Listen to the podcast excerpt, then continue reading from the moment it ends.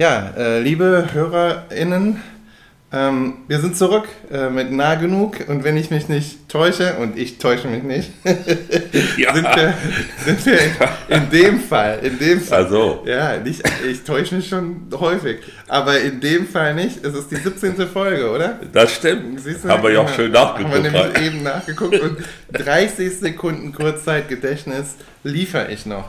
Und ähm, ja. In deinem Alter ist das eine Leistung. Es also. ist eine totale Leistung. Und wir haben ähm, wir haben wieder korrespondiert natürlich, wie wir das ähm, äh, hin und wieder mal tun und uns äh, ein Thema überlegt. Diesmal ist es auf deinem Mist gewachsen ja. und äh, ich sage trotzdem, was das für ein Thema ist und ich glaube, dann kannst du direkt einsteigen und dir sagen äh, oder sagen, was du dir dabei gedacht hast. Das Thema, ähm, was du vorgeschlagen hast, was ich übrigens äh, super fand, ist Erinnerung. Ja, und du hast vergessen, uns vorzustellen. Ach so, ja, stimmt. Das ist Das ist ein Problem. Äh, das hier ist der Vater-Sohn-Podcast mit Martin Lüte und Rudolf Lüte. Und der heißt äh, na genug. ja, sauber, du weißt, wie dein eigenes. eigenes ja, gut, ist. aber ich meine, ich war jetzt nicht darauf vorbereitet, dass du mich das sagen lässt. Ja, läuft, aber, läuft wie ein Länderspiel. Souverän, ne? Läuft souverän, wie ein Länderspiel, souverän. diese Aufnahme. Souverän. Also, Und dass wir so beschwingt äh, sind, hat auch damit zu tun, dass wir ähm, zum einen neues Equipment haben. Wir ja. hoffen, dass sich das niederschlägt nach diesem Fiasko ähm, der letzten Reise, Aufnahmereise. Ähm, dass wir jetzt hier mit dem Material haben wir wir haben hochgerüstet und nachgerüstet und wir Kann man sagen, sieht auch sehr beeindruckend aus. Genau, und wir sitzen plauschig, im, im, also wirklich in einem in flauschigen Lehnsesseln ja. in, ähm, in eurer äh, Bleibe, weil in ihr uns gerade in Potsdam, weil ihr uns gerade besucht. Und das heißt eben auch, ähm, wieder mal ein neues Setting und auch, äh, weil es eben äh, in Persona ist, ähm, äh, zu einer abendlichen Zeit nehmen ja. wir jetzt auf, weil die Kinder. Äh, das ist sozusagen die erste Nachtveranstaltung, die wir. genau, Abendveranstaltung. Abend, äh, Nacht, äh, Nacht des Weibes übertrieben. Und jetzt? Ja, jetzt, jetzt sage ich, was, jetzt sag ich was über Erinnerung. Also, ähm, ja, ich habe es vorgeschlagen ähm, und ich äh, bin im Nachhinein verwundert dass ich äh, erst in der 17. Folge auf die hm. Idee gekommen bin, das vorzuschlagen, denn das ist eigentlich so ein, äh, eine Art Lebensthema von mir, wenn ich zurückdenke, womit ich mich in, äh, als Philosoph beschäftigt habe, ist äh, äh, häufig ähm, historische Erfahrung ein wichtiges Thema gewesen und in meinem persönlichen äh, Lebenskonzept spielen äh, Strategien der Erinnerung eine große Rolle, auch äh, praktisch, in dem Sinne, dass ich zum Beispiel äh, regelmäßig und seit, ich würde sagen, 55 Jahren ähm, Tagebuch führe. Ah, okay. Äh, und außerdem seit mindestens 30 Jahren noch ein zusätzliches Reisetagebuch. Und das hat alles damit zu tun, dass ich glaube, dass Erinnerung für mich als Individuum eine große Bedeutung hat bei der, ja, früher sagte man romantisch, bei der Selbstfindung. Mhm. Heute könnte man sagen, bei der Herausbildung einer äh, personalen Identität. Mhm. Dazu kann ich nachher noch was Theoretisches sagen, aber äh, also meine wissenschaftlich-philosophische Beschäftigung mit dem Thema ist ein äh, Ansatzpunkt und meine persönliche Verwobenheit mhm. mit erinnerter eigener Geschichte. Äh, ich bin sozusagen in einem gewissen Sinne, das werde ich dann auch noch erläutern, vergangenheitsorientiert. Mhm. Und äh, insofern ist Erinnerung für mich ein ganz zentrales Konzept. Ja, und ich bin ja auch so ein ewig gestriger. ja, das kann man sagen. und insofern passt das äh, wie äh, die sprichwörtliche Faust aufs Auge, ja. weil ähm, tatsächlich bei mir, äh, und das, das, deckt sich jetzt relativ gut, weil, also ich, ich bin jetzt nun wahrlich kein Erinnerungsexperte, aber ähm, tatsächlich ähm, habe ich eine Vergangenheit ja äh, in Gießen und Gießen ist so, ähm, hatte dort immer einen Schwerpunkt in dem Bereich kulturelle Erinnerung, so, also wie kollektive Erinnerung, kulturelle Erinnerung funktioniert. Ähm, und äh, insofern kenne ich mich da so auch ein bisschen aus und äh, habe auch schon viele Arbeiten dazu gelesen. Also das ist das, was, was ich so ähm, inhaltlich sagen kann, inhaltlich wissenschaftlich. Also dieses, es gibt so ein Themenfeld der kollektiven oder kulturellen Erinnerung. Das könnte man so beschreiben oder umschreiben mit der Frage danach, wie Kulturen sich erinnern und so ja, sozusagen über die Erinnerung sich konstituieren. Und ähm, ja, und dann ist es natürlich persönlich, ist es für mich ist das einfach ein super spannendes Thema, auch Erinnerung, weil ich äh, mich gerne und viel und auf, oft auf nostalgisch, melancholische Art und Weise an Früheres erinnere. Und dann ist es, ähm, ja, und das ist, glaube ich, auch was, worüber dass du natürlich auch, was dir sehr bekannt ist ja, und du weißt, dass das wollte ich auch was zu sagen so im Laufe dieses genau. Podcasts. Ja. Und ähm, ja, und ansonsten, äh, genau. Also, also äh, als, ich, als ich das vorschlug, war ich äh, sehr unsicher, wie du darauf reagieren würdest. Aber als du dann äh, eine gewisse Freude zeigtest, dachte ich, wahrscheinlich äh, ist es für Martin wirklich auch ein persönlich emotional besetztes äh, Thema. Ähm, und jetzt werde ich, bevor ich hier an, anfange, so sehr theoretisch zu werden, noch etwas eher so Spitzzüngiges sagen. Ähm, ich finde ja, dass du eine gewisse Neigung zum, zur Nostalgie hast. Mhm. Und Nostalgie ist eine, eine bestimmte Variante der Erinnerungskultur. Mhm. Ähm, und äh, eben hast du selber gesagt, das ist bei dir auch verbunden mit äh, Melancholie. Mhm. Ähm, sozusagen, ja, das würde ich gerne etwas besser verstehen. Also ist es so, zu, ist es vielleicht äh, ja, diese schönen Zeiten, also die Zeiten waren schön, die sind nicht mehr, so dieses, äh, und vielleicht damit verbunden, sie kommen auch nicht wieder, ist es, dass dieses sozusagen Verlust der romantisch verklärten Jugend und frühen Erwachsenenzeit, hat das was damit zu tun? Ja, also ich glaube, damit hat es definitiv was zu tun. Also ja, also das kommt natürlich bei mir auch immer so ein bisschen darauf an, womit man sich gerade befasst und so. Und, ähm, äh, und natürlich, glaube ich, ist es schon ein großer Aspekt des, äh, beim, in meinem Fall ja sehr langsamen Erwachsenwerdens, ist ja auch sozusagen. Ich wusste gar nicht, dass das schon stattgefunden ja, hat. Oh, das ja, ist, tut mir leid. Nee, tut mir leid, ich streiche das. Nee, nee, das kannst du nicht streichen. That's on tape. Also du bist jetzt hier on record mit deinem schwachen Witz. Und das ist auch gut so. ja? also Damit die Leute wissen, was ich für einer bin. Ja, ja, und auch sozusagen, auf was für einem Level sich das hier humor, humoristisch eingependelt hat. Ja? Nee, also das, äh, ähm, dass ich, ähm, also dieses langsame Erwachsenwerden, was ja vermeintlich, also ich sag mal, ich würde behaupten, das hat halt stattgefunden.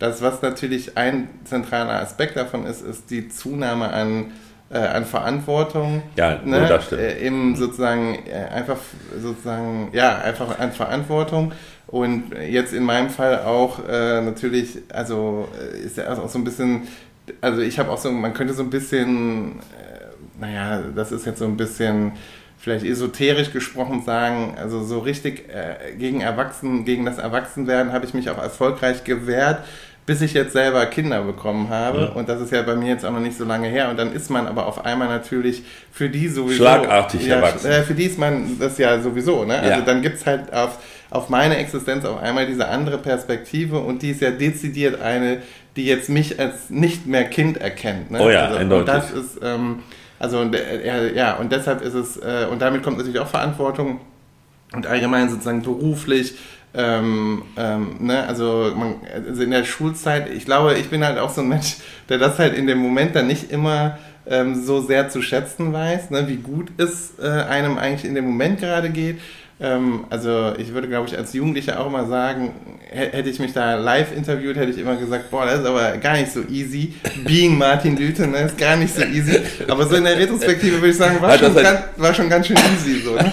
Also das eine schwere Pubertät. Ich hatte auch eine echt schwere Pubertät. Ne? Ja, ja, das, äh, auch genau. für alle anderen war das schwer. Für alle anderen vor allem, genau. Ja, und äh, genau, also in dem Sinne glaube ich, ähm, ja, es hat schon viel damit zu tun, ähm, ähm, dass man aber, aber ich, ich würde immer von mir sagen, aber das können wir ja vielleicht auch nachher äh, weiß ich nicht, wie du das siehst, aber es ist bei mir schon so eine spielerisch-ironisch Ja, ja. melancholische Ja, ja. Version. Also es ist jetzt nicht so diese harte Melancholie und ich bin natürlich, äh, also ich bin auch total glücklich immer im Jetzt. Also ich habe schon auch immer, na, es ist jetzt nie so, dass ich denke, früher war für mich alles besser und da will ich wieder hin. Also das ich Aber nie. es hat, es hat schon etwas von, ähm, also äh, das sehe ich genauso, Mhm. ne, um da, da keine Missverständnisse aufkommen zu lassen. Aber äh, es hat sozusagen eine, eine, so, sozusagen eine Feier-Ära, äh, äh, Aura, ja. Also du feierst gewissermaßen nachträglich, äh, was du so erlebt hast. Und suchst deshalb auch gerne Orte auf, an denen Sachen passiert sind, die dir wichtig waren.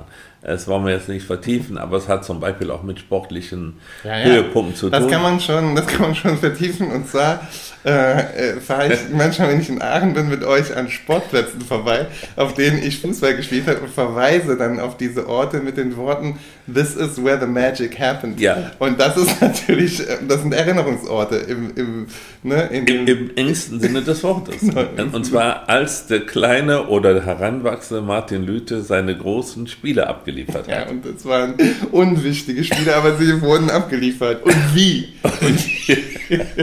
Pass auf. Äh, äh, äh, also ich glaube, das ist mir ja sehr sympathisch, diese, diese Leichtigkeit, ähm, sich an vergangenen Erfolgen sozusagen zu berauschen und dabei gleichzeitig zu wissen, dass es doch relativ normale Geschehnisse waren. Es war ja nicht äh, Bundesliga, nicht, sondern äh, und äh, diese Leichtigkeit habe ich nicht. Ähm, ich erinnere mich äh, auch äh, an äh, gute und an schwierige Zeiten. Aber wenn ich von Erinnerungen rede, hat das wenig äh, Nostalgisches. Auch nicht äh, Nostalgisches im Sinne von, ich, ich feiere, ich feiere äh, alles Mögliche, äh, sondern es ist für mich ähm, gewissermaßen das äh, Festhalten dessen, was ich bin. Also das, glaube ich, muss ich ein bisschen ausführen, weil das schon so ein bisschen... Versteht keiner. Ja, ich ich äh, habe befürchtet, dass du das so kommentieren würdest. Also dann sage ich es mal so. Ähm, ich habe ein bestimmtes Konzept von personaler Identität und äh, das ist äh, in der Philosophie unter dem äh, Titel narrative Identität bekannt und kann man so beschreiben, Identität konstituiert sich im Erzählen des eigenen Lebens. Äh, Und solange man ein, ein, eine, eine kohärente Ich-Erzählung äh, durchführen kann, äh, erklärt man damit, dass man eine mit sich selbst identische Person ist, obwohl man weiß, dass man ein anderer Mensch ist als derjenige, der man mit 16 war oder mit 26 oder mit 56 oder 66 und dass man äh, Brüche erlebt hat oder jedenfalls äh, Entwicklungsschritte äh, Schritte gemacht hat, die eine Art äh, Distanzierung zu früheren Formen des gleichen Ich ähm, ähm, äh, vollzogen haben. Äh, dennoch, ich kann erzählen, wie ich geworden bin. Äh, und dieses Erzählen können, wie ich geworden bin, erfordert die Kultivierung dessen, was sich ereignet hat. Also ich be betrachte mein Leben unter dem Gesichtspunkt, ich sammle Ereignisse, ich sammle Erfahrungen und versuche die mir präsent zu halten. Und da ich weiß, dass ich das nicht alles einfach so speichern kann, speichere ich das in Tagebüchern und ähm, ja und auch in Reisetagebüchern und in anderen Aufzeichnungen. Also für mich ist das nicht sozusagen der freudige oder der leidvolle Rückblick auf das, was mir geschehen ist, sondern äh, der Versuch, mir selber klar zu werden darüber, was es heißt, ich zu sein. Chronik des Selbst. so. Chronik des Selbst, ja. Also man könnte sagen, wenn ich, wenn ich ich sage, meine ich das, was in dieser Chronik stehen würde. Nicht, also man könnte ja zum Beispiel äh, auf die Frage, wer bist du, äh, seinen Pass vorzeigen, ja, da stehen so ein paar Daten drauf. Oder man könnte versuchen, eine, ein Psychogramm seiner selbst zu äh, äh, bilden. Das sind für mich nicht die Arten und Weisen, wie ich mein Ich verstehe. Mein Ich ist meine Geschichte. Mhm. Und deshalb ist äh, Erinnerung so wichtig. Ja, ja. Da, also und ich glaube, das ist äh, tatsächlich mal so ein Moment, wo wir wissenschaftlich ähm, äh, Auge, auf Augenhöhe uns befinden, in dem, das sagt man nicht im Deutschen, im, im, Englischen würde man sagen, eye seeing eye to eye, aber so im Sinne von, äh, da sind wir voll einer Meinung. Mhm. Und ich, ich, also das ist tatsächlich äh, auch ähm, etwas, von dem ich denke, dass dieses, dass ich als prozessuales, ähm, ähm, also als, als Prozess, im Prozess sich Erlebendes und dann aber sozusagen über die Erzählung sich erfahrbar währendes Selbst. So ungefähr. Das, ja. das, also als diese Narrativierungskomponente ist für mich auch total, ähm, also da, da bin ich auch dabei. Und deshalb, und das ist glaube ich für mich auch, deshalb äh, ist das für mich so ein spannender Teil, also meine eigene Vergangenheit für mich persönlich ist ein spannender Teil, weil diese ähm, Erfahrung ähm, oder diese, die Möglichkeit der Erzählung von Erfahrungen, bietet ja, also es ist ein Reservoir, äh, äh, bietet ein Reservoir an, an möglichen Erzählungen yeah. des Selbst. Und das führt ja auch dazu, dass man ähm, je nachdem, was für eine äh, was für Ereignisse man rekurriert, wie man die erzählt und sozusagen auch vielleicht jetzt nicht beim ersten Mal erzählt, sondern zum fünften Mal erzählt oder so, dass, ähm, dass das auch automatisch sowas ähm, sowas hat von der Möglichkeit auch einer Fiktion des Selbst ja. oder sowas. Ne? Eine, ja. Also der, also eigentlich der Erschaffung des Selbst. Und ja. da glaube ich, das ist ja auch, wenn ich das, ich, ich weiß da allerdings nicht zu viel drüber, aber ich weiß nicht, auch nicht, wie viel du darüber weißt, aber das ist ja, glaube ich, auch das, wo sich ähm, HirnforscherInnen und so bisher ziemlich einig sind, dass so dieses Erinnerung ist halt auch ein super schwieriges Ding. Oh ja. Also sozusagen dieses, das war aber so, ja. äh, ist, ist für Menschen super schwierig, ähm, also sozusagen faktisch für sich selbst zu belegen. Also ja. da spricht man, also da, da, man erfährt wenig äh, äh objektiv Faktisches in, ja. in dem eigenen Lesen, sondern man erfährt eben viel.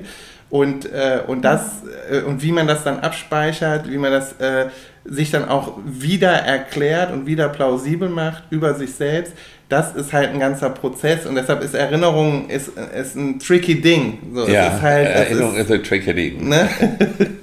das ja, würde ich auch sagen.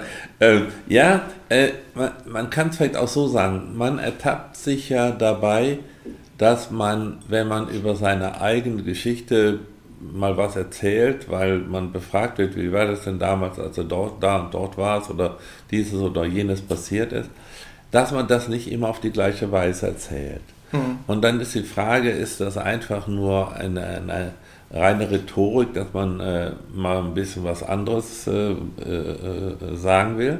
Oder ähm, bedeutet das auch einen, einen veränderten Blick? Mhm. Und ich glaube, letzteres ist zumindest nicht auszuschließen.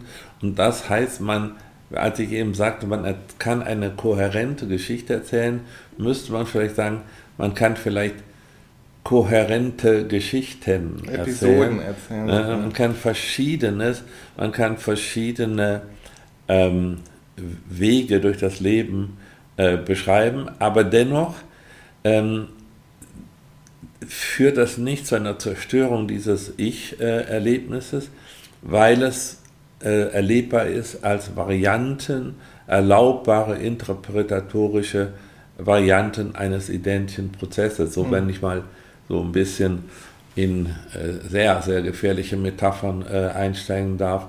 Es gibt, glaube ich, zufällig bin ich damit jetzt wieder konfrontiert gewesen, weil wir in Südfrankreich waren, ein Dutzend äh, sogenannte Jakobswege. Mhm. Ja?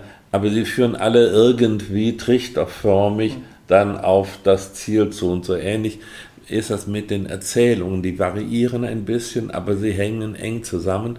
Und auch in dieser Variabilität äh, ist Identität nicht zerstört. Also bist du kein Deleuzianer, der denkt, das ist äh, alles unorganisiert. Die, der, nee. die haben ja so, also Deleuze und Guattari haben ja dieses Buch geschrieben, äh, äh, ne? und da gibt es ja diese Idee des Rhizoms, also so von Vernestelung und Verästelung, ja. die aber eben nicht so teleologisch ist, also nicht auf ein Ziel hinausführt oder so, sondern es bei der Verästelung bleibt. Und das fängt ja mit so einem komischen also dieses eine Buch, ähm, ich weiß nicht, ob es 1000 Plateaus oder was ist Philosophie, eines fängt auf jeden Fall mit, ich glaube es ist 1000 Plateaus, fängt dann an mit diesem Postulat, äh, dass sie zu zweit das geschrieben haben ja. und dann sagen die, wir sind viele ja, ja, an einer Stelle, so um zu sagen, also schon, es ist so, und das ist aber noch so ein bisschen so eine radikalere Version. Ich glaube, diese radikal poststrukturalistische Version, die ist ja auch so ein bisschen also ist, glaube ich, so ein bisschen, äh, weiß ich nicht, wer daran noch glaubt, aber da, bei ich den, nicht. Ja, ja, ich habe aber nie, nicht. Genau, du hast noch nie dran geglaubt. Aber die haben ja diese Idee des Rhizoms äh, und das führt dann, also sozusagen, da bleibt das alles immer offen. Sozusagen. Es gibt sozusagen keine Identität, nicht? Aber ich habe da immer eine Paradoxie drin gesehen, nämlich, ähm, wer soll denn derjenige sein, der ich sagt, wenn es dieses gar nicht gibt. Nicht? Dann wüsste man ja gar nicht, dass man die gleiche Person erzählt. Mhm. Äh, dann könnte man aber auch nicht sagen, da werden verschiedene Personen erzählt, denn der gleiche erzählt ja. Also äh, ich habe es nie verstanden. Genau, ich habe es okay. nie verstanden und äh, wahrscheinlich, äh, es erinnert mich ein bisschen was an einen äh, seinerzeit berühmten Roman eines italienischen Autors mit dem Namen Luigi Pirandello. Ähm, der, da geht es um Identität, eine, Personal, eine Personalidentität. Und äh, der, der Roman heißt Einer, keiner, hunderttausend. Mhm. Also bin ich einer, bin ich keiner oder bin ich wie Deleuze und so weiter äh, hunderttausend? Äh, nein, ich glaube nicht, wir, wir sind hunderttausend. Es gibt nur äh, mehr als äh, zwei kohärente Geschichten, die wir über uns erzählen können aber wir bleiben als ähm, prozessuale Ichs erhalten. Mhm. Das ist meine Überzeugung. Aber wir wollten ja nicht über Identität reden, sondern über Erinnerung. Erinnerung, genau. Ja, äh, und äh, was ich betonen will, ist, für mich ist äh, das nicht äh, so wie bei dir mit, mit, mit äh, Nostalgie verbunden. Mhm. Also ich ähm, für mich ist es wirklich das Bedürfnis zu wissen, wer ich bin und das erfahre ich, indem ich mich vergewissere, was ich so gemacht habe und was mir geschehen ist. Und dann schließ, versuche ich nicht, mir zu erklären, warum ich heute so bin, aus dem, was ich erlebt habe. Das ist, es geht nicht um äh, Selbstfindung. Selbstfindung im Sinne von psychologischer Erkundung der Was eigenen. ja aber auch gemacht wird. Also es ist ja sozusagen therapeutische Praxis, ist ja, ja. auch genau das. Also ja, aber darum geht es mir bei der Erinnerungskultur mhm. nicht, sondern es geht mir einfach darum, wie ich eben sagte, zu sammeln, was in meinem Leben wichtig gewesen ist. Das sind Ereignisse, aber auch Personen und es sind Handlungen, die ich selber vollzogen habe und Geschehnisse, also Widerfahrenisse, äh, die äh, einen Einfluss auf mich genommen haben. Und da, dazu braucht man Melancholie. Äh, äh, pardon, dazu braucht man ähm, äh, Erinnerung nee, ohne, ohne Melancholie. Dazu, ja, okay. Keine Melancholie. Aber, ähm, aber manchmal, okay, jetzt kann ich, weil du, wir wissen ja, wie mein, also du hast ja schon längst etabliert, was du nicht für was für einen Typen du mich hältst. Ich erinnere mich zum Beispiel auch, also, ähm, also, okay, ich weiß nicht genau, äh, deine Schwester zum Beispiel, die, die schreibt ja Lyrik und die hat ja auch, ja. Äh, ist das Erinnerung schwarz-weiß, so heißt das sogar, oder? Das ähm, äh, äh, Fotos schwarz-weiß? Nee, nee Landschaften. Landschaften schwarz-weiß. Aber das ist ja, finde ich so, das ist ja Lyrik, die ja. sozusagen äh, Erinnerungslyrik könnte ja, man das nennen. Ne? Also, also dieser Band ist jedenfalls. Ja, dieser ja. Band. Und ich finde fantastisch. Und äh, auch, äh, auch deshalb, also gut, für mich ist das natürlich so, also kauft das Buch von meiner Tante. aber, aber, also das ist wirklich, äh, finde ich toll. Und ähm, für mich natürlich irgendwie interessant, weil teilweise, also wenn sie die Orte ihrer Jugend beschreiben, also Ja. es sind verschiedene, manchen warst du auch nicht, also zumindest meines Wissens nach, aber sozusagen, es geht ja auch so um Nachkriegsdeutschland, also, Ja. da, so ein, also da, da sind Da war schon. da warst du schon, genau. Nachkriegsdeutschland, also so also Lyrik über nach, das dörfliche Nachkriegsdeutschland so ein bisschen. Das finde ich super imposant und für mich, glaube ich, ist es, okay, das ist meine Tante und so und ich finde es auch einfach tolle, tolle Gedichte so. Aber es ist auch so, dass ich dann, ich, ich kenne das, das, das, das bringt nochmal so eine andere Perspektive auf, Erzähl, auf, auf Erzählungen, die ich von dir auch kenne. Ah ja. Weil du uns ja auch schon aus deiner Kindheit erzählt hast und ich fand, wenn teilweise, wenn du davon erzählst und, und, oder erzählt hast und kommst so in Fahrt, dann habe ich schon so das Gefühl, ach ja, es ist jetzt ist jetzt nicht so unähnlich ähm, der Art und Weise, wie ich von meiner Jugend erzählen würde. Ja. Verstehst du, was ich meine? Nein. Also es ist natürlich, ähm, ja, also äh, du würdest sagen, das ist so, da ist überhaupt kein Stück Melancholie drin oder, oder so in diesen Erzählungen. Weil ich, ich habe schon so das Gefühl, ähm, also, also sind auch ein paar, einfach ein paar super lustige Geschichten, die du so aus deiner Jugend erzählst. Aber, äh, aber ich finde auch so, also vielleicht macht das so, vielleicht ist das der Nostalgiker in mir, dass ich dann so immer direkt denke, oh, wenn der, wenn der Papa so von seiner Kindheit erzählt, auf dem Dorf und so, dann ist es für mich so, boah, da, da wäre ich auch gern dabei gewesen. so. Weißt du, was ich meine? Ja, aber, ja. aber das, vielleicht denke ich dann so, auch dass das das ist, was du vermitteln willst. Aber wahrscheinlich ist es einfach so, weil ich so nostalgisch bin, dass ich dann auch noch da gerne dabei gewesen wäre. Das könnte sein. Also äh, ich erinnere, also äh, nach meiner Erinnerung, jetzt, äh, jetzt wird- sieht, sieht man schon wieder, Mhm. wie das, wie kompliziert Erinnerung Mhm. ist. Nach meiner Erinnerung ist es so, dass ich eigentlich lustige Geschichten hauptsächlich über mein Erwachsenenleben erzähle. Ach so, nee, also ich Äh. finde die Geschichte mit dem Speer super. Achso, mit dem Mit Speer. Holzspeer. Ja gut, Und auch also, die Geschichte mit dem Brand. Ach so, also gibt schon ein paar gute Geschichten. Gut, das stimmt. Gut, das war mir jetzt gar nicht so präsent, aber du hast recht. Ja. Also ja, gut, ich, äh, ich schleudere ein Holzspeer und mein Freund, äh, Wurde der im Auge getroffen. wo, äh, ja, äh, wartet in aller Ruhe ab, wie in der Speer äh, oberhalb des Auges trifft und dann läuft er laut schreiend ich bin blind, ich bin blind, einen, eng, einen sehr eng gewundenen Feldweg entlang und macht keinen einzigen Fehltritt. Das ist eine super Geschichte. Ja, ja, gut. Also, äh, das stimmt. Ähm, äh, aber äh, tatsächlich ist äh, diese Kindheit für mich ähm, also nicht nur faktisch, sondern auch von der Erlebnisqualität her weit weg. Äh, während äh, andere Geschichten, die ich erzähle habe, erzähle, hab, erzählt habe, noch heute noch gelegentlich erzähle, mir sehr viel näher sind. Auch, Präsenter sind. äh, auch, auch von, von der Erlebnisqualität. Nee, ich wollte eigentlich nicht, also das, glaube ich, kann ich korrigieren, ähm, sozusagen ähm, dieser, dieser leicht melancholische Grundton, den man oft hat, wenn man von seiner Kindheit erzählt. Äh, ach, was war das doch irgendwie schon schön. Nee, de- den ha- habe ich eigentlich nicht. Äh, den habe ich nicht, äh, sondern ja, da gibt es so ein paar lustige Anekdoten, aber insgesamt habe ich die Kindheit nicht als etwas erlebt, das, an das ich mich so sehr, sehr gerne erinnere.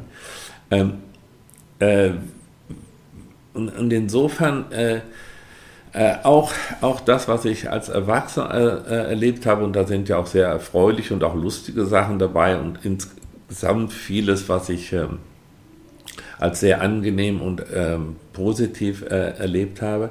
Aber es ist nicht so, dass ich das gewissermaßen im Geiste der Nostalgie erinnere, sondern mehr als äh, ein Teil von mir. Äh, ich habe als, als äh, Jugendlicher ein äh, Erinnerungsbuch äh, gelesen von Karl Zuckmeier, als wäre es ein Stück von mir. Ja, äh, hieß der Titel. Und das ist ein bisschen pff, Pathetisch. übertrieben, äh, pathetisch, aber gemeint äh, ist etwas Ähnliches. Äh, das, was mir geschehen ist, woran ich mich erinnern möchte und was ich auch erinnere, äh, das betrachte ich als ein Bau, ein, sozusagen ein Mosaikstein Mhm. in dem Bild, das ich von mir selber habe. Ja. Das ist der Punkt. Aber es wäre dann auch interessant, was man so vergisst, ne? Ja, gut, dass, ne? gut, dass Sie drauf kommen, Herr, Herr Kollege. Ja. Ich wollte das ansprechen. Ja, glaubt mir es oder glaubt mir es nicht? Doch, ich glaube es ja. Ähm, ich, also etwas, etwas äh, sozusagen dogmatisch gesagt, zur Kultur der Erinnerung gehört notwendig auch das richtige Vergessen. Mhm. Und das finde ich ist schwer zu erlernen. Denn es ist halt so, dass man ähm, nicht darüber verfügt, äh, verfügen kann, wie sehr einen Dinge positiv oder negativ emotional berühren. Mhm. Und ich denke, es ist wahr, dass je größer die positive oder negative emotionale ähm, Komponente bei einer Erfahrung ist, umso leichter und umso intensiver prägt einen diese Erfahrung. Mhm. Und äh, da man deshalb Gefahr läuft, sozusagen an bestimmten Ereignissen festzukleben, weil die eben so äh, emotional äh, besetzt waren, ähm, muss man eigens lernen, denen sozusagen das, ein angemessenes Gewicht zu geben. Dazu mhm. ist Urteilskraft notwendig. Und das ist ganz schwer zu lernen. Äh, und da brauchen manche Leute auch, glaube ich, wirklich ähm, therapeutische Hilfe. Mhm. Äh, und ähm, insofern meine ich ja, man muss, man muss lernen, ähm, äh, zum Beispiel nicht die Vergangenheit zu verklären, äh, weil man da glaubt, man habe da wunderbare Zeiten und große Erfolge erlebt und vergisst dann die Gegenwart und mhm. die Zukunft, weil man sich darin sonnt. Nicht? Mhm. Oder umgekehrt, man hat Furchtbares erlebt und kommt nicht mehr davon los und baut sich deshalb die Zukunft. Mhm. So. Also die Erinnerung darf kein Selbstzweck sein, so könnte ich sagen. Ja, ja.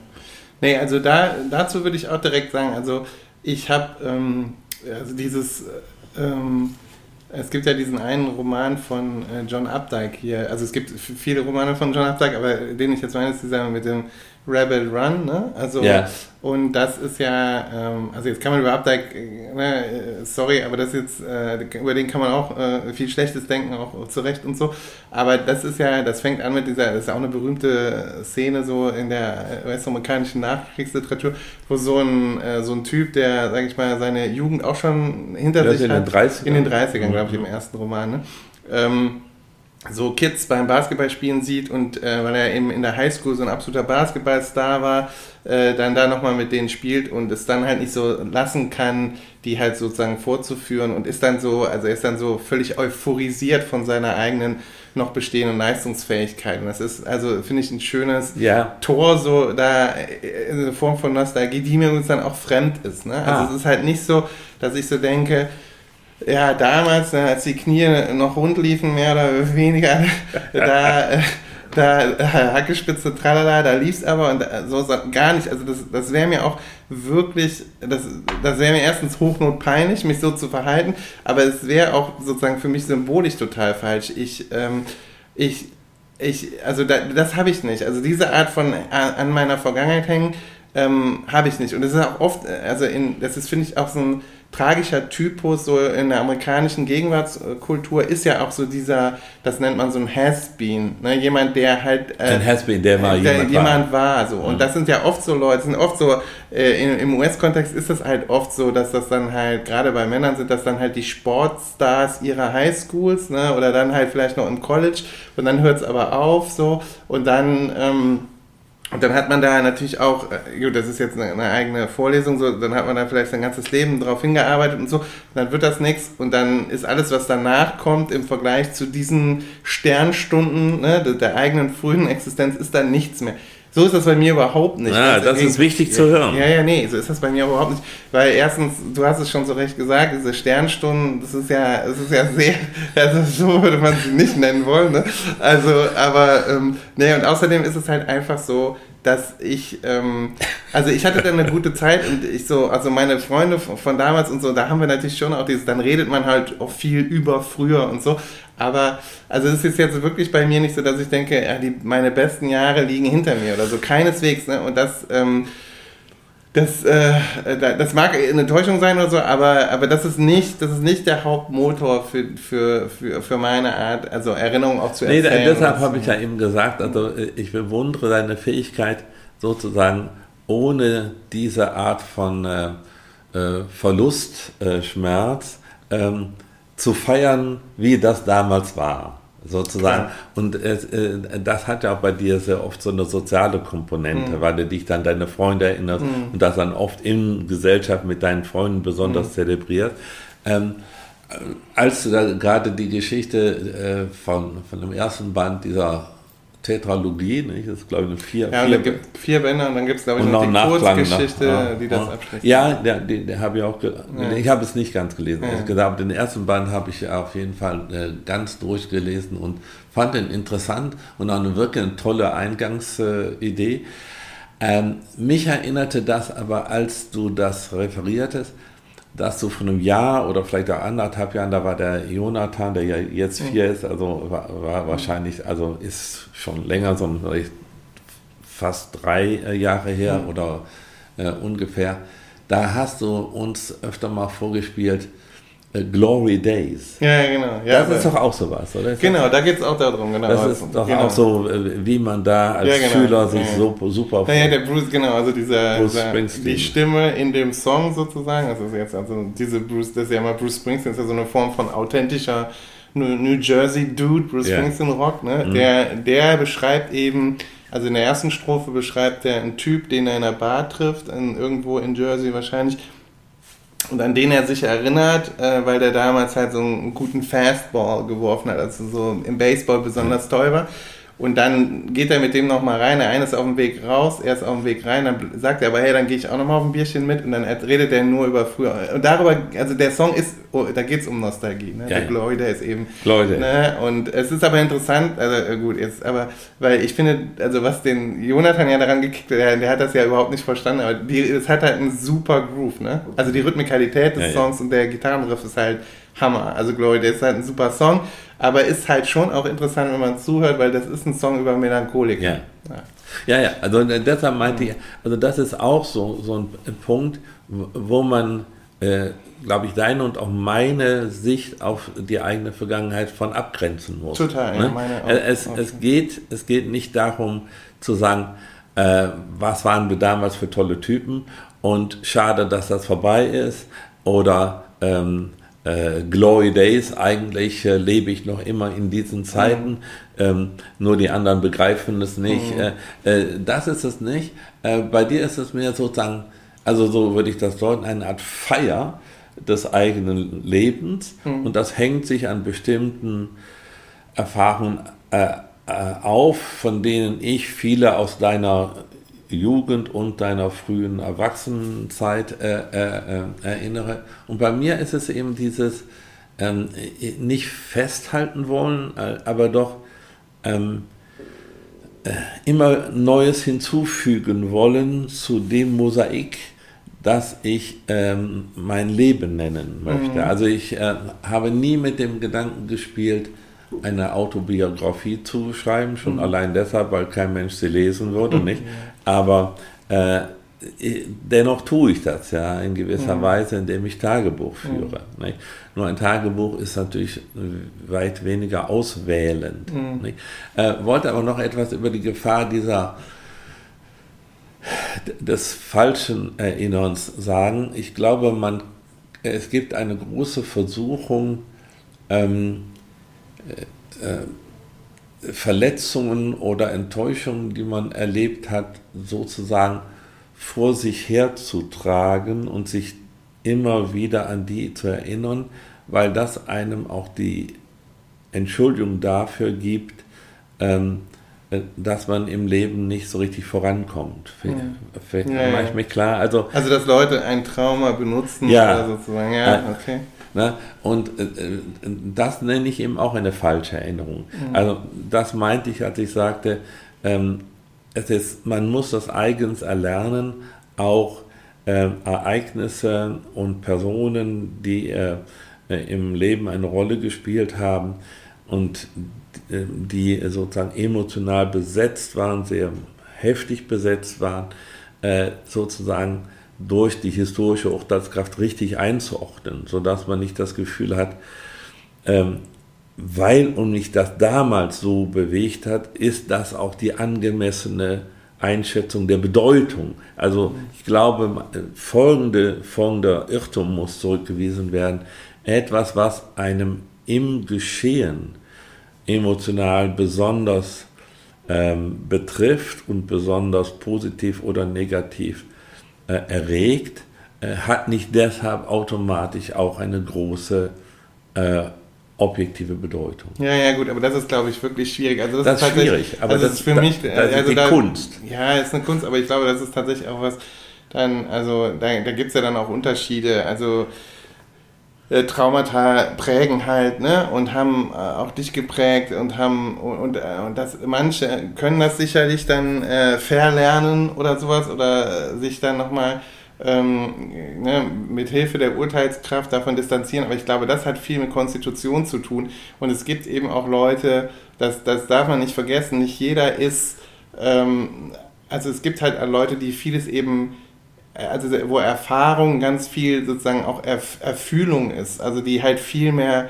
emotional, also, also es gibt ja diese, diese Prägungen, von denen du jetzt sprichst, die sind ja oft ganz, ganz stark äh, emotionaler Natur und dann, ja. dann ist sozusagen diese, die Funktion der Urteilskraft ist eben dieses, äh, diesen emotionale, ähm, das emotionale Programm mit Hilfe der Rationalität zu überschreiben. Ja, ne? so kann man sagen. Ja, Oder einsortieren. Ja, einsortieren, aber das ist eben super schwierig, je ja. nachdem, ne, wie die Register sind. Also davon, da, da würde ich jetzt nicht sagen, also das ist vielleicht ein Teil, das ist eher wahrscheinlich philosophisch sozusagen dann im Bereich der Lebenskunst irgendwie anzusiedeln ja. oder so.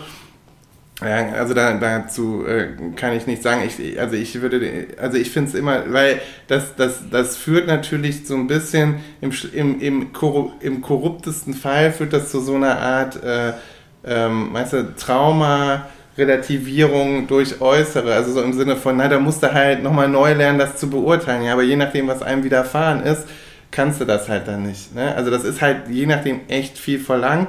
Und ähm, ja, und deshalb, da wäre ich halt immer, da, also da würde ich nur sagen, von, also das sind aber philosophische Meinungen, da muss ich ja auch nicht so zu viel sagen, aber da würde ich mich immer von distanzieren.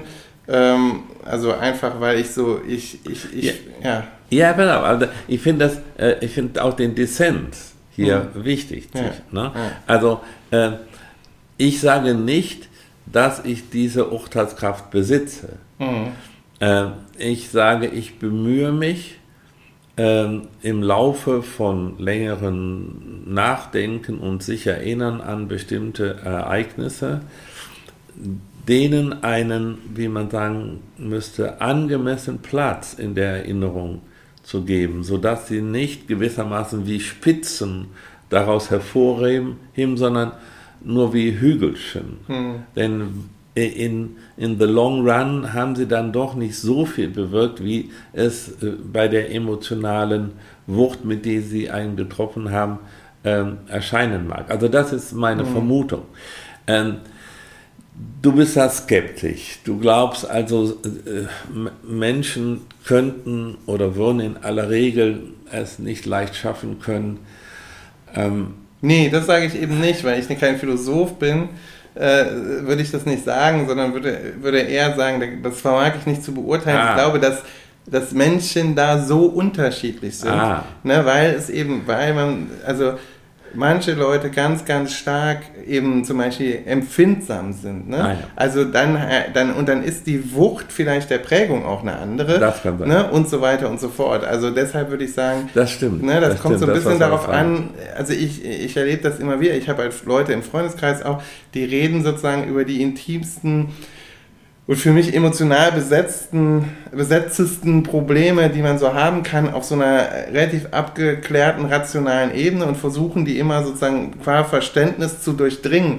Das ist aber für viele Leute dann gar nicht der Modus, weil, weil manches sich ja auch nicht so ohne weiteres übersetzen lässt. Manchmal ah. ist man halt einfach verletzt ja. und dann kann man, dann kann man das auch rational nicht immer verstehen, sondern ist man das. Also ja. verstehst du, weißt ja, ich meine? Doch, das richtig also und, und dann, deshalb, das sind ja nicht zwei ganz, ja. das sind nicht unmittelbar kompatible Systeme ja. und deshalb weiß ich nicht, ob das dann die Urteilskraft ist oder ob es manchmal tatsächlich sowas ist wie das, halt Schmerz dann irgendwann vielleicht ja. einfach im Laufe der Zeit weniger wird mhm. und dass dann dann vielleicht auch sagen kann, ähm, ich sortiere das jetzt halt anders ein. Oder dass man sogar, dass vielleicht sogar ein guter Move ist zu, zu sagen, ja, das hat mich eben sehr geprägt. Ja. Und deshalb Bin werde ich so. mich daran immer erinnern und deshalb bin ich jetzt so. Aber aus dieser Version ne, des Erzählens meiner selbst, wo diese Prägung eine wichtige Rolle spielt, mache ich jetzt das Beste oder so. Also, Ja. ne, also Ja, für mich, ich. um glücklich zu sein. Weißt du, Äh, verstehe ich. Also ich finde das auch sehr klug. Ähm, ich glaube, es hat wirklich zu tun mit unterschiedlichen äh, Persönlichkeitsstrukturen. Ähm, und da würde ich sagen, für mich gilt, äh, was ich auch gelegentlich über mich selber sage, ich sei ein Mensch der Halbdistanz. Mhm.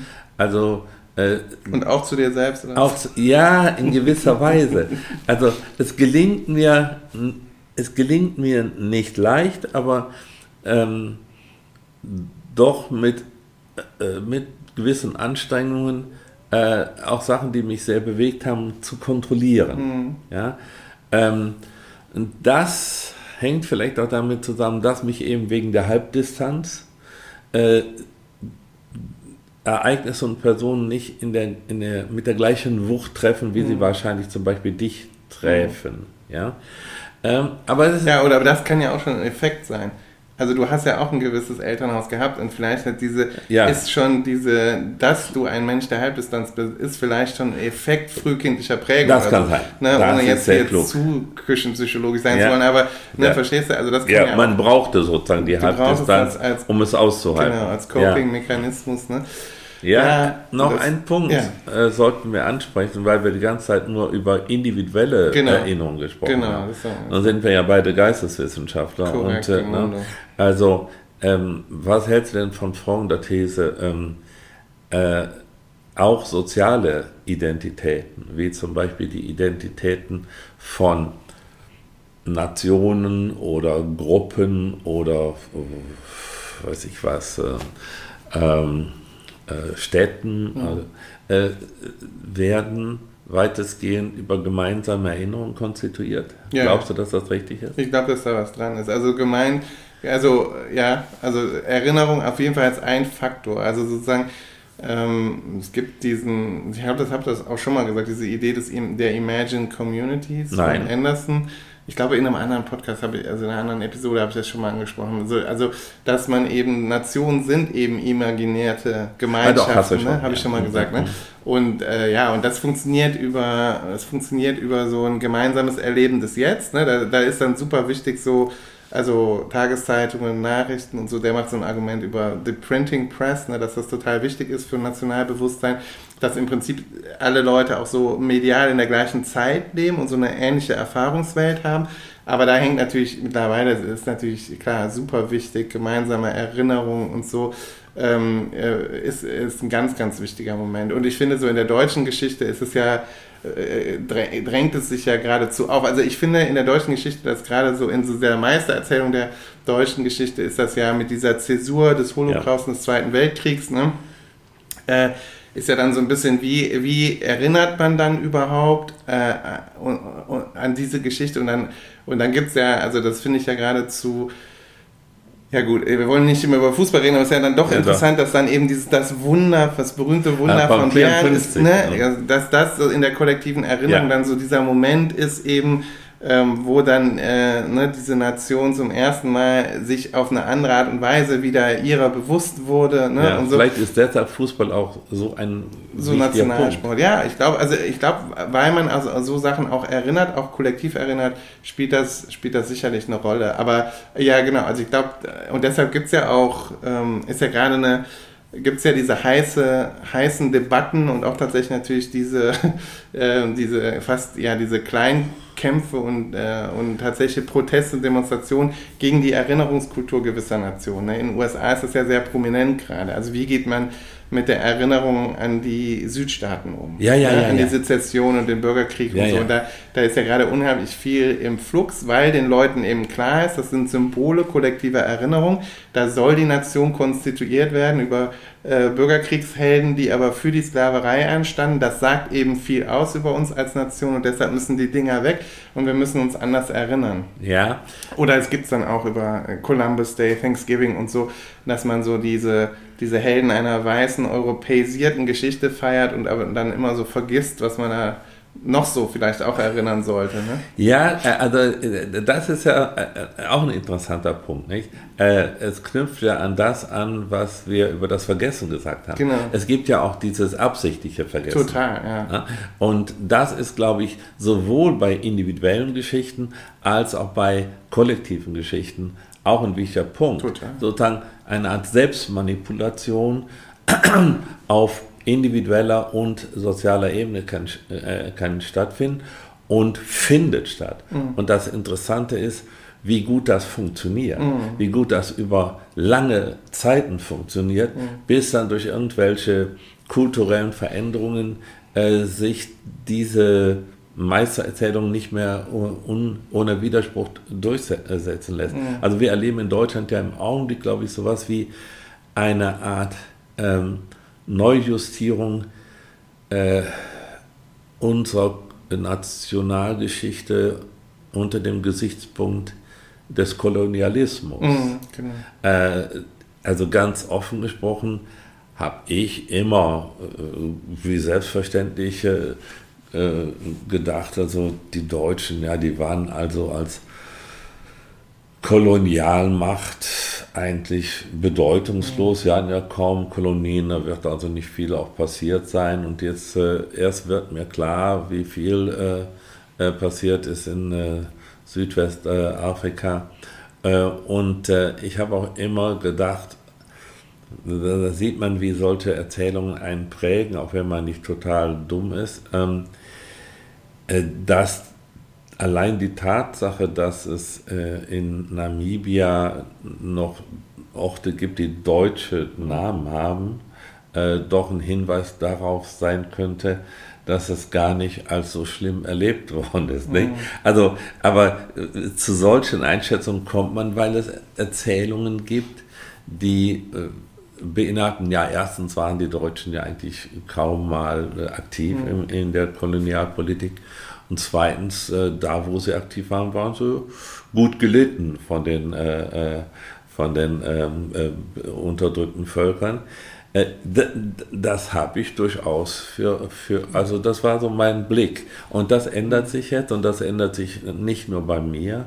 Äh, und das führt auch zu so einer gewissen Unruhe. Nicht? Und das wird dann zusammengeblendet mit, ja, jetzt haben wir uns ja jahrzehntelang immer an den Holocaust mhm. erinnern müssen. Äh, und jetzt, wo, wo, wo das, das dieser, dieser, diese Sache jetzt mal etabliert ist. Jetzt kommen die ganzen linken Vögel äh, und sagen, jetzt müssen wir aber auch noch an eure Kolonialgeschichte rein. Und dann ist die nächste Frage, und was kommt dann? Mhm. Äh, immer wollen sie uns nur unseren schönen Blick auf unsere Vergangenheit verderben. Ja, die Geschichte der Geschlechterdiskriminierung käme wir dann käme jetzt auch mal bald. ja gut, aber das wäre dann nicht so sehr eine Nationalgeschichte. Ne? Also, nee, nee, aber das, das wäre eine Globalgeschichte. Ja, ist eine Globalgeschichte, wird aber ja auch national erzählt. Ja, also, das ist ne, richtig. Das, das, ja, also Wahlrecht ist ja, dadurch, dass es sozusagen Frauenwahlrecht ist ja, ne, ist ja so, äh, ist ja der Klassiker dann immer dass man das damit dann abhakt in der Geschichte. Also, ja. Und sowas ist ja zum Beispiel, ist ja von Nation zu Nation unterschiedlich. Richtig. Äh, wann die Frauen. Wann die Frauen, das war das auch, kann man mal, kann das, können alle mal nachgucken, wann das so war. Fällt man nämlich gerne mal rückwärts vom Stuhl. Ja, äh, äh, ich bin zum ersten Mal in dieser äh, äh, Frage äh, rückwärts vom Stuhl gefallen, als ich merkte, dass man äh, bis 1958, glaube ich, als Ehefrau die Unterschrift seines Ehemanns brauchte, wenn man arbeiten gehen so, wollte. So, genau, so ja? Sachen. So Sachen sind. Nee, aber äh, äh was ich, das Ganze ist ja nur ein Beispiel dafür, dass es ja. nicht nur, wie wir eben, glaube ich, richtig gesagt haben, wichtig ist, auch das Vergessen zu lernen. Ja. Ähm, es ist aber auch wichtig, äh, das Vergessen ähm, äh, selbstkritisch. Äh, Total, genau. Na, ne, Kulturelle man, Amnesie ja, hat, und, kann und, halt strategisch sein. Ja, und auch personale Amnesie auch personale kann auch äh, strategisch sein und führt wie man sieht, sowohl bei Individuen als auch bei Nationen, nie zu etwas Gutem. Ja, also zu, ja, zu, zumindest zu einer gewissen Version, der bestmöglichsten Version des Selbstbilds. Ne? Ja, Jetzt, ja, ja, ja. Genau. Und, und, dieses Streben gibt mhm. es ja. Also und, das ja. ist ja bei Individuen und bei Nationen so, nicht? Genau. Ja. Du wolltest aber was sagen. Nee, nee, ich wollte, ja, ich wollte, also, und deshalb finde ich das auch immer interessant. Also, es ist ja so, als, als Amerikanist, ne, dann hast du es ja immer so, dann klopft man sich dann manchmal auf die Schulter, so insgeheim, als deutscher Amerikanist, wenn man so denkt, ja, dann machen wir es schon besser mit der Erinnerung an den Holocaust. So dieses, das findet ja dann auch noch statt, so zwischen den Nationen. Ne? Und das ist ja auch immer so ein bisschen, das ist also eine verführerische Dimension und dann, äh, also eine verführerische Ebene, weil man denkt, ah, da kommen wir aber ganz gut weg. Ja, und, äh, und es ist natürlich schon für die USA besonders offen, also es ist halt krass, dass sie halt natürlich mehr Holocaust-Mahnmale haben als Sklaverei-Mahnmale in den USA. Das und ist schon das frappierend, also das ja. will ich jetzt auch überhaupt nicht kleinreden. Ne, aber es ist natürlich gleichzeitig so dieses sich auf die Schultern klopfen für die coole eigene Erinnerungskultur ist dann, wie du ja zu Recht schon gesagt hast, äh, spätestens verlogen, wenn man dann über Kolonialgeschichte und so nachdenkt. Also das ist natürlich dann auch immer so ein bisschen so dieses, ach, das haben wir aber ganz gut hinbekommen. Und ich, tatsächlich auch nordamerikanische Kollegen, die oft sagen, ich wünschte, wir würden an die Sklaverei und an, also auch die Vertreibung der indigenen äh, Bevölkerung und die, also die, das, die Ausrottung, ne, den, den Krieg gegen die indigene Bevölkerung so erinnern, wie Deutschland an den Holocaust erinnert. Ne? Aber dafür hat sich Deutschland so ein bisschen Ne, also das ist, äh, äh, ja, das, das, ist, das muss ich schon noch Ja, hat sich darauf so ein bisschen spezialisiert, ja. sage ich mal, ne, ja. auf diese eine Form der, ähm, der kollektiven Erinnerung. Ja. Äh, und ich glaube, die ist auch, die ist natürlich auch zu Recht, also und auch da, ne, ich bin da jetzt das ist immer so, das ist immer schwierig in diesen politischen Debatten, weil ich ja nicht so sehr versiert drin bin.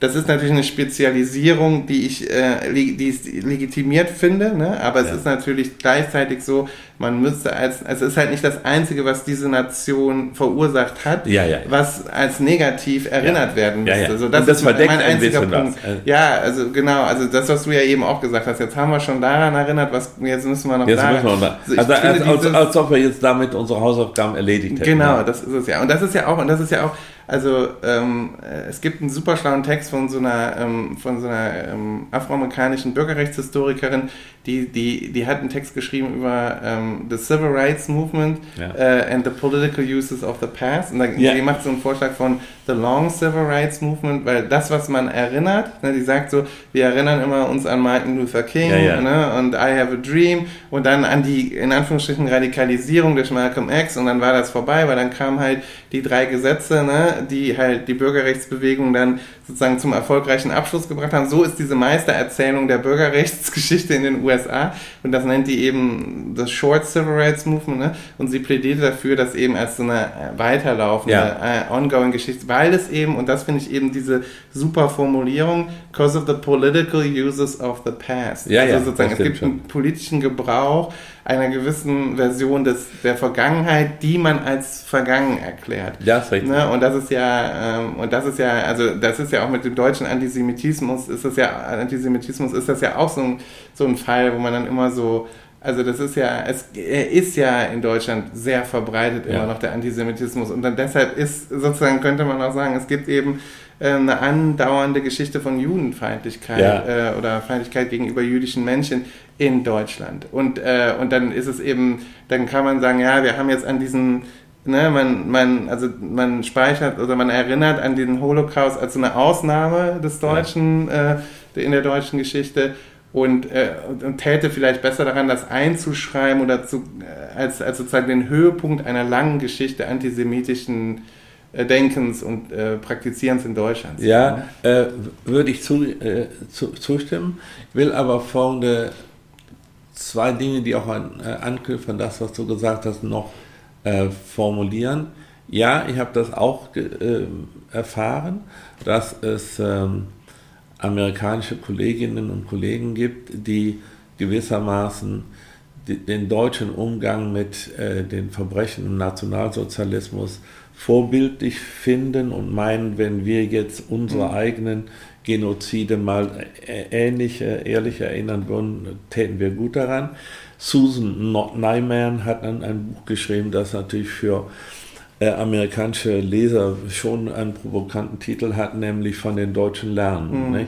Äh, äh, ja, vielleicht kann man in diesem speziellen Fall etwas von den Deutschen lernen, aber dass äh, die Gefahr ist, dass das eben nur eine spezielle Form von ähm, Erinnerungskultur Kultur ist und eben, wie wir gerade erwähnt haben, anderes bewusst ausblendet. Anderer Punkt, ich habe vor kurzem ein Buch äh, äh, besprochen gefunden, äh, habe leider den Autor vergessen. Ähm, Kommt in die Show Notes. Äh, äh, sehr gut. Ähm, heißt, glaube ich, Multidirectional Memory mhm. oder History. Und da geht es darum, dass man nicht sozusagen einen Erinnerungsstrang gegenüber anderen ausblenden soll. Und die Debatte, um die es da geht, ist, wie verhält sich die Erinnerung an den Rassismus gegenüber den Erinnerungen an den Antisemitismus. Mhm. Darf man sozusagen den Antisemitismus als eine Variante von Rassismus interpretieren oder wird man der Besonderheit dieses, äh, äh dieser, dieser Form von Diskriminierung damit nicht gerecht?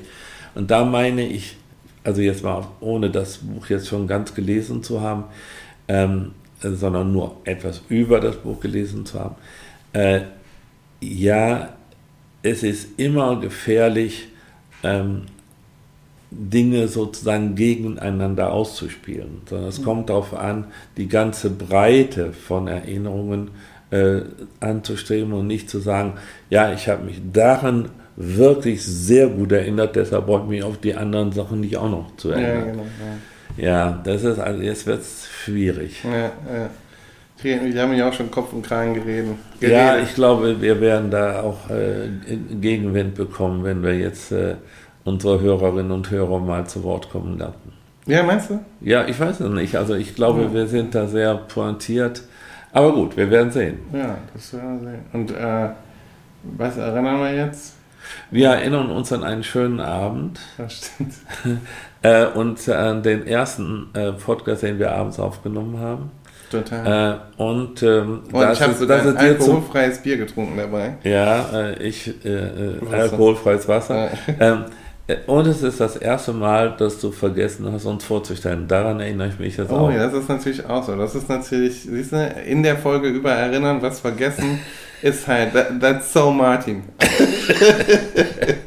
Gut, ich glaube, ich glaube, äh, wir entlassen uns jetzt in die Nacht. Tun wir. Ja? War, also, schön. war mir ein Vergnügen und äh, ich freue mich, dich äh, morgen noch hier in Potsdam äh, erleben zu dürfen. Und deine Kinder und deine Frau. Gleichfalls. Ciao. Ciao.